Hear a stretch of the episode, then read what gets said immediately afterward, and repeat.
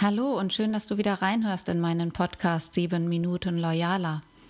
Heute soll es darum gehen, wie wir alle Führung lernen können für New Work, um es auch anzuwenden, um unsere Leute mitzunehmen und selbst zu führen und Teams zu führen.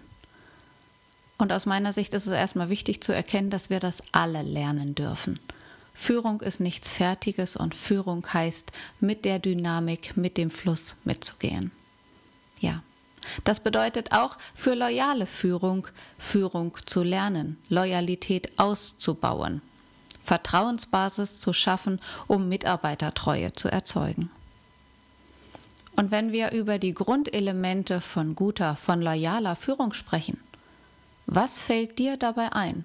Was macht so eine gute, loyale Führung aus? Sicherlich Vertrauen, einen geschützten, emotional sicheren Raum, Wertschätzung und Feedback, Verlässlichkeit, Orientierung und Klarheit, Mentoring und Wirkung, Verantwortung und Visionen, Prozesse, Sinnstiftung und Strukturen und nicht zuletzt auch Mitarbeiterentwicklung. Viele weitere Faktoren würden uns einfallen, wenn du und ich, wenn wir gemeinsam darüber nachdenken würden. Google hat 2016 ein Aristoteles-Projekt durchgeführt und dabei Kernelemente von guter Führung herauskristallisiert. Und entgegen der Meinung, dass Teams mit den brillantesten Mitarbeitern das meiste leisten würden, stellte sich schon da heraus, dass Höchstleistungen erst von einer Mischung aus ganz bestimmten Faktoren, ganz bestimmten Charaktermerkmalen erbracht werden. Und diese Spezialmischung von Eigenschaften sind Verlässlichkeit, Struktur und Klarheit, Sinnhaftigkeit, Wirksamkeit und psychologische Sicherheit. Und jetzt ist man ja versucht zu denken, dass man alleine aus diesen Grundelementen ein konkretes Führungs- und Zusammenarbeitsmodell ableiten könnte. Wenn Chefs zuverlässig sind, wenn Mitarbeiter den Sinn ihrer Arbeit im Gesamtzusammenhang verstehen und sehen, dass das Wirkung erzielt, müsste es ja klappen, oder? Schön wär's. Denn wie klar ist Klarheit? Was bedeuten die einzelnen Punkte für die Unternehmung und jeden einzelnen Mitarbeiter. Und da fängt es an, spannend zu werden, denn da fängt die gemeinsame Entwicklung an. Sicherheit ist ein Thema, das mich in meinem Leben ganz besonders getriggert hat. Ich war jung und wollte schnell unabhängig sein, schnell viel Geld verdienen und mein Leben möglichst unabhängig von anderen leben. Sicherheit war für mich ein Kernelement. Und trotzdem ist es dazu gekommen, dass ich heute und das schon seit fast neun Jahren selbstständig bin. Sicherheit spielt nicht nur für die meisten Menschen, sondern auch beim Thema Führung eine ganz besonders wichtige Rolle. Denn in unserem ganzen Leben pendeln wir zwischen dem Bedürfnis nach Zugehörigkeit und dem nach autonomen Selbstausdruck. Auf der einen Seite brauchen wir Sicherheit und Planbarkeit und Orientierung, auf der anderen Seite sehnen wir uns nach Freiheit, Wandel und Wachstum.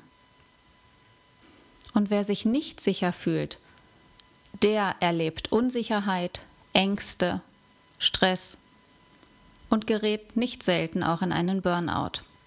Und das hat negative Folgen für das gesamte Unternehmen. Und deshalb müssen aus meiner Sicht Arbeitgeber genau diese Sicherheit und Orientierung ihren Mitarbeitern zurückgeben. Das Dumme nur im Arbeitsleben, und das habe ich selber auch erlebt, ist, dass das Thema Sicherheit sehr persönlich ist und auch noch negativ besetzt. Wer möchte sich schon vor seinen Kollegen oder den Chefs unsicher und ängstlich zeigen? Wer gibt das schon zu?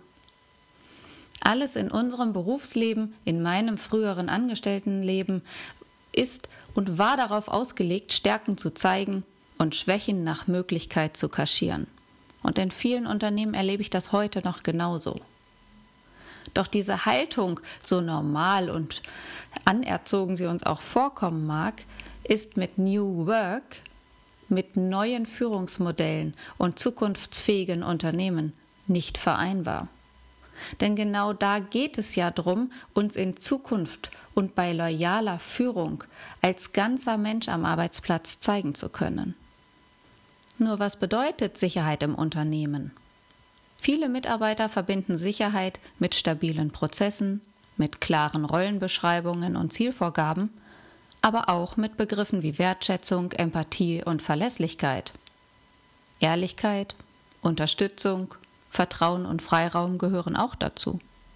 Du merkst, viele dieser Begriffe sind identisch mit denen, die ich schon als Merkmale für loyale Führung genannt habe. Führung ist es also, was uns Sicherheit gibt.